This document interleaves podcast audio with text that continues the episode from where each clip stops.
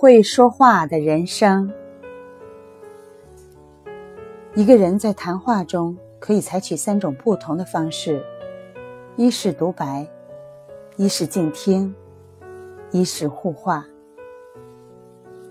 谈话不是演说，更不是训话，所以一个人不可以霸占所有的时间，不可以长篇大论的续聒不休，旁若无人。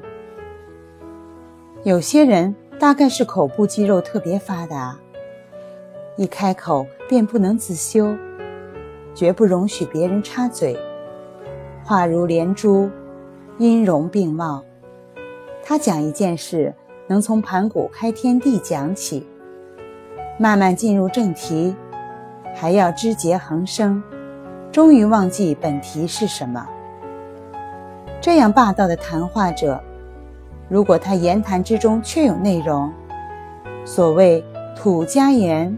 如锯木屑，霏霏不绝，亦不难觅取听众。有人也许是以为嘴只管吃饭而不做别用，对人乃浅口结舌，一言不发。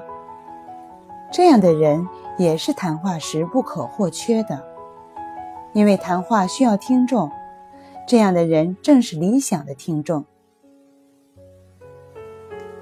我们平常人中也有人真能做到寡言。你对他讲话，他洗耳恭听；你问他一句话，他能用最经济的词句把你打发掉。如果你恰好也认为勿多言，多言多败，相对不交一言，那便只好共听壁上挂钟之滴答滴答了。钟会之与嵇康。则由打铁的叮当声来破除两人间之岑寂。无论如何，老于世故的人总是劝人多听少说，以耳代口。凡事不大开口的人，总是令人感到高深莫测。口边若无遮拦，则容易令人一眼望到底。谈话和作文一样，有主题。有副稿，有层次，有头尾，不可语无伦次，开口便谈天气好坏。当然不失为一种寒暄之道，但究竟缺乏风趣。一般的谈话往往是属于无题、偶成之类，没有固定的题材，信手拈来，自有情致。情人们鱼鱼私语。总是有说不完的话题，谈到无可再谈，则此时无声胜有声了。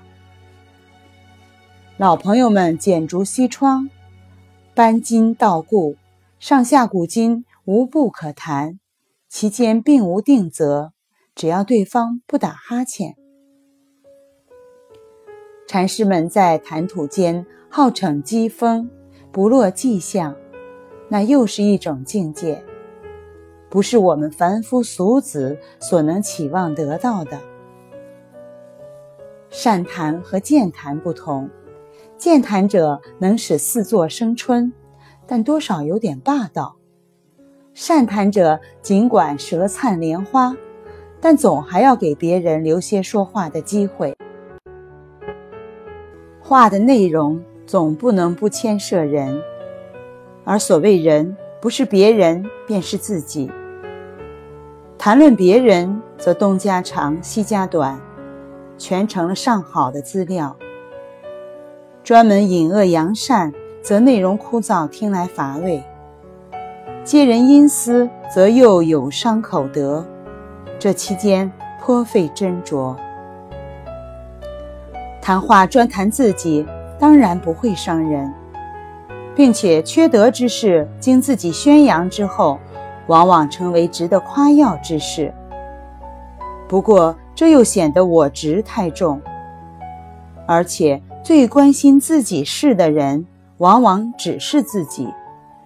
如果谈起话来，每句话都用“我”字开头，不更显得自我本位了吗？在技巧上。谈话也有些禁忌。话到口边留半句，只是劝人慎言，却有人认真实行，真的只说半句，其余半句要由你去揣摩。谈话的腔调与嗓音因人而异，这一切都无关宏旨，要紧的是说话声音之大小，需要一点控制。另有一些人的谈话别有公式，每句中的名词与动词一律用低音，甚至变成耳语，令听者颇为吃力。人与人相处本来一生摩擦，谈话时也要保持距离，以测安全。